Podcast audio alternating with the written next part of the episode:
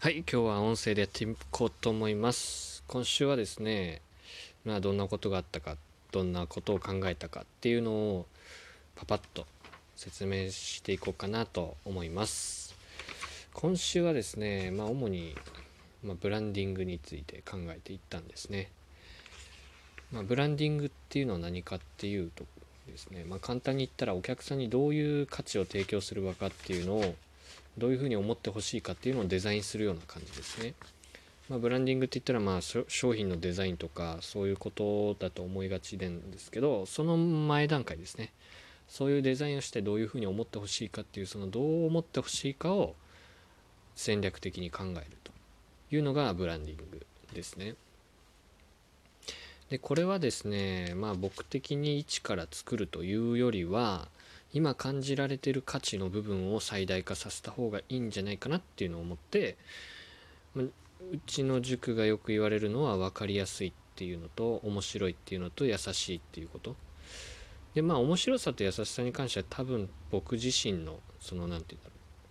先生としてどう感じるかで面白い優しいって言われることが多いので塾って考えたらまあ分かりやすさっていうのが一番大きな価値のポイントかなと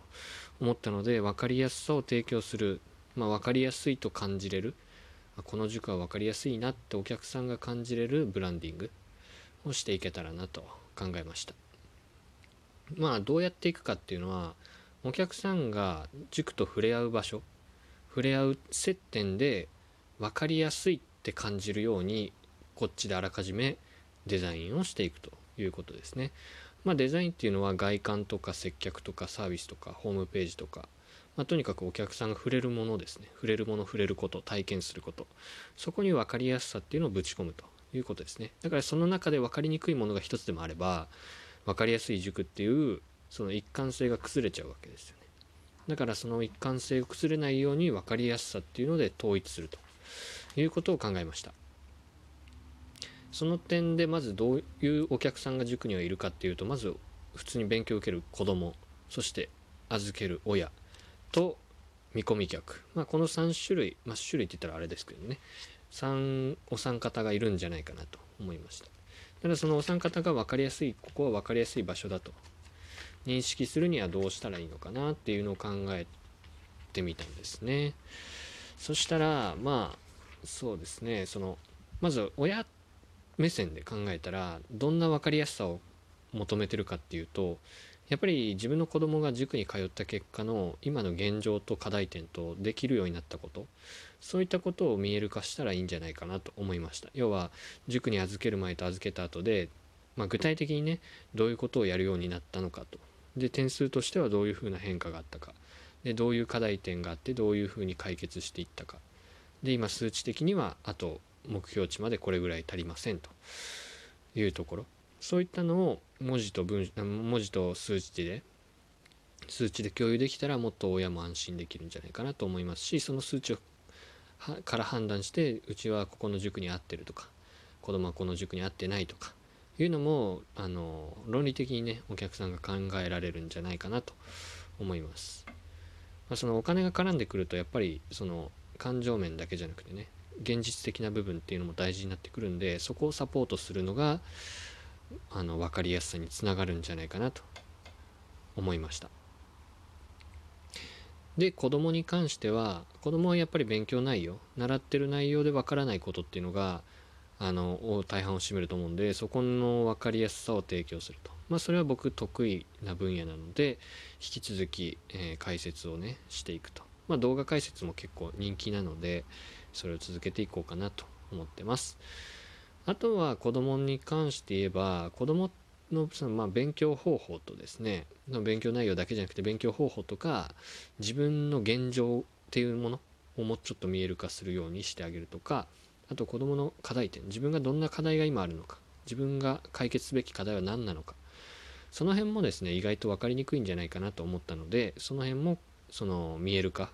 していけたらなと思います。だから結構数値化が大事なんじゃないかなというふうに感じてます。例えば自分の実行率決めたことを何パーセントぐらい実行してきてるかっていうのを、えー、数値にしたりですね。自分が例えば取り組んでる問題集のうち何パーセントは解けるようになってまだあと何パーセント残ってるのかとかがですね分かれば自分の現状っていうのをしっかり把握することができますし例えば実行率に、えー、課題点があるならその実行率がこう例えば100%じゃなくてね30%とかだったら明らかそこに課題点あるので例えばそれを課題化すると。いうふうになると、えー、実行率を例えば40%を目指すとかねいうふうにすればあ自分の課題点っていうのは実行に移すことなんだなというふうに気づけます。そういうふうに数値を使って子どもと客観的にあの把握してその客観的データをもとに子どもとこういうふうにしていった方がいいよねっていうのをあの話していけたらなと思います。でもそれって自分一人でやるのって結構大変だと思うので塾でそういうふうなね考え方でやれば分かりやすくなるよっていうのを説明していけたらなと思いますまああとはねそれを面白く分かりやすくやっていくということですね。だからその課題点をクリアする中にゲーム要素っていうのを今入れていこうかなと考えてます。はい。で、あとは見込み客に関しては、見込み客が触れ合うのって口コミと、あとはホームページが主なところになるかなと思うので、まあ、ホームページの整備ですね。どんな塾なのか、何を提供する塾なのか、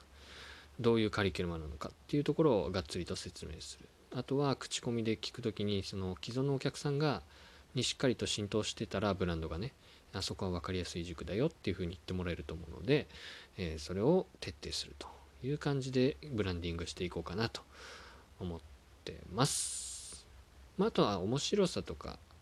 にもつながるんですけど学習塾で勉強っていう狭い範囲で考えたら今言ったことをやればいいかなという感じなんですけど最終的にはもうちょっと分かりやすさっていうかその分からない子供にとっての分からないことをもうちょっとサポートしていけたらいいなと思っててそれがあのー、あれですね。自分がやりたいことが何か。自分の得意分野不得意分野が何か。っていうのも分からないと思うしそれって勉強よりももっと子供にとって深刻な分からないことだと思うんですね。俺が子供の時も自分が何になりたいかなんか一切分かんなかったしなんとなくあの親が社会に役立つことしなさいって言ってたし理数科だったからお医者さんになればいいのかなとか思って医学部行きたいとか言ってたけどそう言いつつもねやっぱりうーんって感じだったんでそれが本当にやりたいことかって感じだったんで、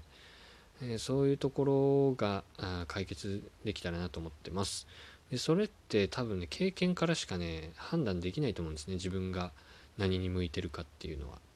本読んだだけで分かるなんか絶対ありえないと僕は思うのでそういう体験する機会をもっとたくさんね塾で作れたらなと思ってます。まあ、あとは自分の意見を持ってないっていうこともあると思うんですね。例えば自分の意見を持つことに慣れていないとやりたいことやりたいっぽいことが見つかったとしても自信がなくてそれ言えないんですよね。言えないしそれをこうそれに向かって頑張るってことができないと思うので自分の意見を持って他の人と違う意見であったとしてもそれに対してこう恥じらいとかを持たないちゃんと自分の意見を自分のうん、自分の意見っていうのを一番大切にしていけるっていうそういうあのサービスもね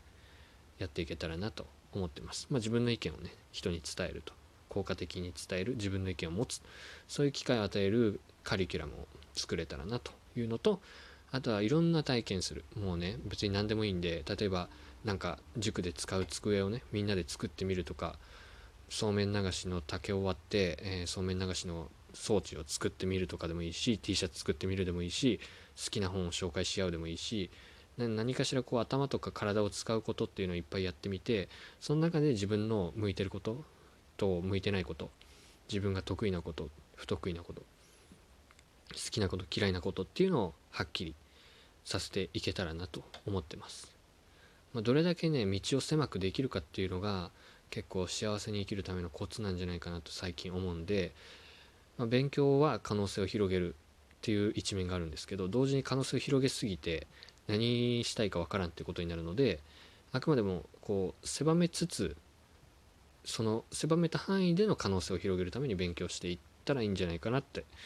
思いますので、えー、そんな感じでもっと広い範囲でね、えー、広い分野で分かりやすさと分からないことをなくすと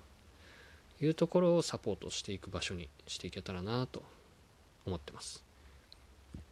それがブランディングかなという感じですね。まあ、あとはそれ以外でやったことって言ったら、まあ、あとはね、高校入試とか、なんかこう入試の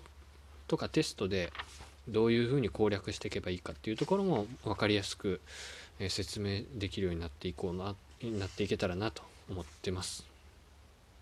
まあそれは塾として必ずやっていかないといけないことかなというのもあるんですけどね。まああとはですね分かりやすさでブランディングしていく場合にですねやっぱり僕自身先生自身の何て言うんだろう価値っていうのがむちゃくちゃ大事になってくるんじゃないかなと思いましたのでまあ、僕自身をもっと希少価値のある人間にしていく必要があるかなと、まあ、あの先生に教わりたいとかあの先生のとこで通わせたいっていう風になレベルまで持っていけたらなと思ってます。でもそのための必要条件っていうのがいまいちまだねわからない。なんとなくカリスマ性とか魅力とかことかなとか思うけどじゃあ具体的に言ったらどういうことになるのかと。いうとうーんという感じなのでまあ、人間的な魅力とあとは普通にね勉強している身として価値の高い人になる。とだからまあいろんなことを教えれる系になるのかまあなんか例えばなんか TOEIC で何百点取れるような先生とかね。あとはなんかこう有名な人とのつながりがある人になるとかね、まあ、何かしら方法あると思うのでそれでですね僕自身のブランディングもしていけたらなと思ってます。まあそんな感じですね。ちょっと最近サウナ行けてないので明日雪がなければサウナ行ってもうちょっと深く考えてみようかなと思ってます。まあね全部ね今これノートに書いててねやっぱこう文字にしてし続けるっていうのが大事かなと思ってます。そんな感じです。以上です。